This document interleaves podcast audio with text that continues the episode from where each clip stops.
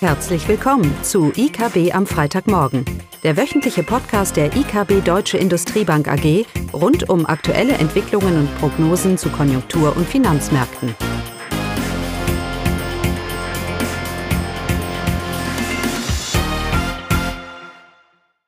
Willkommen zu IKB am Freitagmorgen mit mir, Caroline Vogt.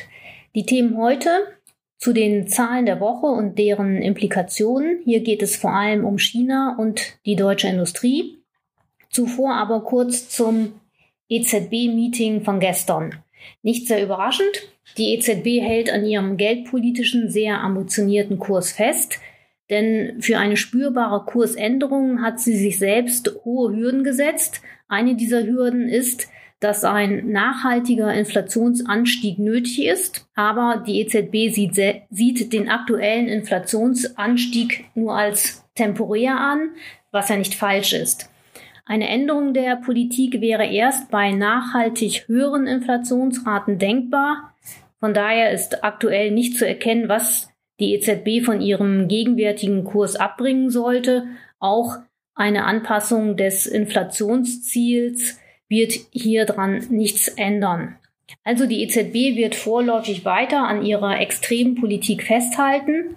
Allerdings der sich, sich abzeichnende bessere Konjunkturausblick dürfte zumindest eine Diskussion über die Beendigung des PEP-Ankaufprogramms einleiten ab dem Sommer, Juni diesen Jahres, wenn die EZB ihre neuen Konjunktur Prognosen vorliegen wird. Also keine Änderung vorerst bei der EZB-Politik. Hierzu gibt es auch die übliche Kapitalmarkt-News. Die Verlinkung finden Sie wieder unterhalb des Podcasts. Damit zu den Zahlen der Woche. Ich starte mit China. Hier gab es die BIP-Zahlen des ersten Quartals. Im Vorjahresquartalsvergleich verbesserte sich die Wirtschaft um 18 Prozent. Das ist sicherlich ein enormer Wert. Hierbei ist allerdings zu beachten, dass es sich im Wesentlichen um einen statistischen Effekt handelt, da Chinas Wirtschaft im ersten Quartal 2020 ja äh, quasi zum Stillstand gekommen war wegen der Corona-Krise und der weitreichenden Einschränkungsmaßnahmen. So ergab sich im Vorquartalsvergleich, also im Vergleich erstes Quartal zum vierten Quartal 2020 auch lediglich ein Plus von 0,6 Prozent. Das ist auf dem ersten Blick enttäuschend, aber das ist sicherlich dem starken Wachstum aus dem Vorquartal Q4 2020 geschuldet. Hier gab es ein Plus von 3,2 Prozent. Die Dynamik verlangsamt sich bzw. sie normalisiert sich. Das geht einher auch mit einer abgeschwächten Kredit- und Geldmengenexpansion, die aber immer noch äh, kräftig genug sein sollte, um eine weitere Expansion der Anlageinvestitionen zu finanzieren. Positiv zu werten ist, dass die Einzel Einzelhandelsumsätze in jüngster Zeit äh, stark gestiegen sind. Hier gab es im März ein Plus von 34 Prozent, aber auch wieder im Vorjahresvergleich. Und da muss man eben beachten, dass der März 2020 natürlich extrem schwach war. Dennoch, die äh, Binnenkonjunktur in China nimmt Fahrt auf. Insgesamt bleiben die Konjunkturaussichten für China günstig. Und das ist wichtig für die Weltwirtschaft und natürlich auch für die deutsche Wirtschaft. Für China erwarten wir dieses Jahr ein BIP-Wachstum von 8,5 Prozent nach 2,3 Prozent in 2020. Damit bewegen wir uns auch im Rahmen anderer Konsensprognosen. Für die deutsche Wirtschaft wurden Zahlen zum Auftragsbestand veröffentlicht. Und hier wartet die deutsche Industrie im Februar auch dank des Rückenwinds aus dem Ausland mit Rekorden auf. Der Auftragsbestand legte nicht nur den neunten Monat in Folge zu, sondern auch so kräftig wie noch nie seit Beginn der Zeitreihe zu Beginn 2015. Zudem erreichte die Reichweite auch noch nie gesehene Niveaus. Im Vergleich zu Februar 2020, also dem Monat vor Beginn des ersten Lockdowns in Deutschland, ist das Orderbuch im Februar 2021 um fast sieben Prozent dicker.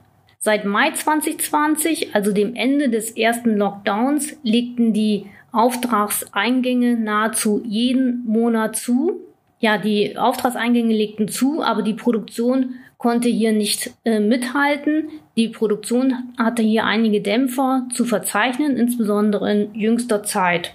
Ja, die, der hohe Auftragsbestand und die hohe Reichweite, die aufgebaut wurden, sind eben das Resultat steigender Auftragseingänge, aber zuletzt sinkender Produktion.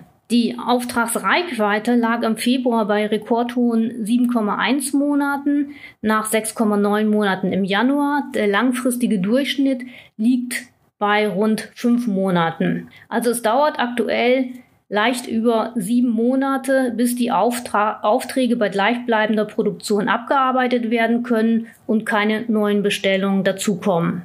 Also, dass die Unternehmen mit der Produktion nicht nachkommen, das hängt sicherlich mit aktuellen Lieferengpässen zusammen. Angesichts der Nachrichten aus der Automobilindustrie kann sich diese Entwicklung bis in das zweite Quartal durchaus hinziehen. In der Automobilindustrie behindern insbesondere Engpässe bei Halbleitern die Produktion erheblich. Die Chipkrise spitzt sich hier doch deutlich zu. Mehrere Autobauer kündigten weitere Produktionsstopps an, nachdem bereits im März Fließbänder in den Werken stillstanden. Die Knappheit kann laut Aussage der Hersteller durchaus sich noch Monate hinziehen bzw. anhalten. Damit dürfte sich insgesamt die wirtschaftliche Belebung in der Industrie noch etwas hinziehen. Aber wenn sich dann die Lieferprobleme auflösen, dann wird die Produktion sicherlich sprunghaft ansteigen. Damit äh, bleiben die Aussichten für die Industrieunternehmen grundsätzlich günstig, auch wenn aktuell die Lieferengpässe die Belebung verzögern. Insbesondere die international ausgerichteten Unternehmen werden von der Weltkonjunktur profitieren. Anders sieht es allerdings bei kleinen, eher inlandsorientierten Unternehmen aus. Denn gerade für kleinere und vorrangig in Deutschland agierende Unternehmen bleibt der kurz- bis mittelfristige Ausblick aufgrund des Lockdowns eher schwierig. Dies gilt insbesondere für Unternehmen in konsumnahen, konsumnahen Dienstleistungsbranchen wie dem Gastronomie, Hotel, Tourismusgewerbe und natürlich dem stationären Einzelhandel. Hier bleibt nur die Hoffnung auf eine schnell steigende Impfquote, die eine gewisse Rückkehr zum gewohnten Konsumverhalten möglich machen sollte. Dies wird allerdings frühestens für die zweite Jahreshälfte 2021 erwartet.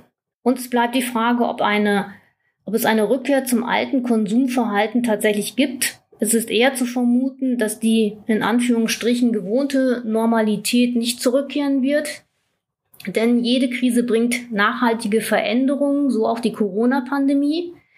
Sicherlich müssen kleine Unternehmen ihren Fokus jetzt erst einmal auf das Überstehen des Lockdowns beziehungsweise der Pandemie legen, aber beim Fahren auf Sicht sollte die Weitsicht nicht verloren gehen.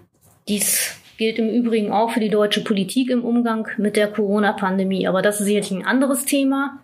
Aber kleine Unternehmen müssen sich die Frage stellen, wie nachhaltig ihr Geschäftsmodell nach dem Lockdown und in der dann neuen Normalität tatsächlich sein wird. Ja, damit kurz noch zur nächsten Woche. Da stehen, stehen die Zahlen für das Bruttoinlandsprodukt für das erste Quartal für viele Länder an.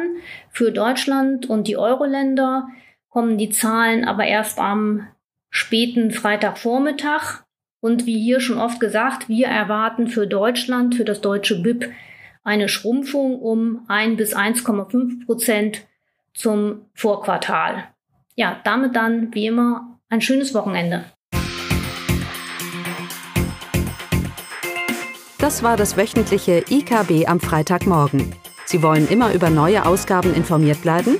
Dann direkt den Podcast abonnieren. Oder besuchen Sie uns unter www.ikb-blog.de slash podcast.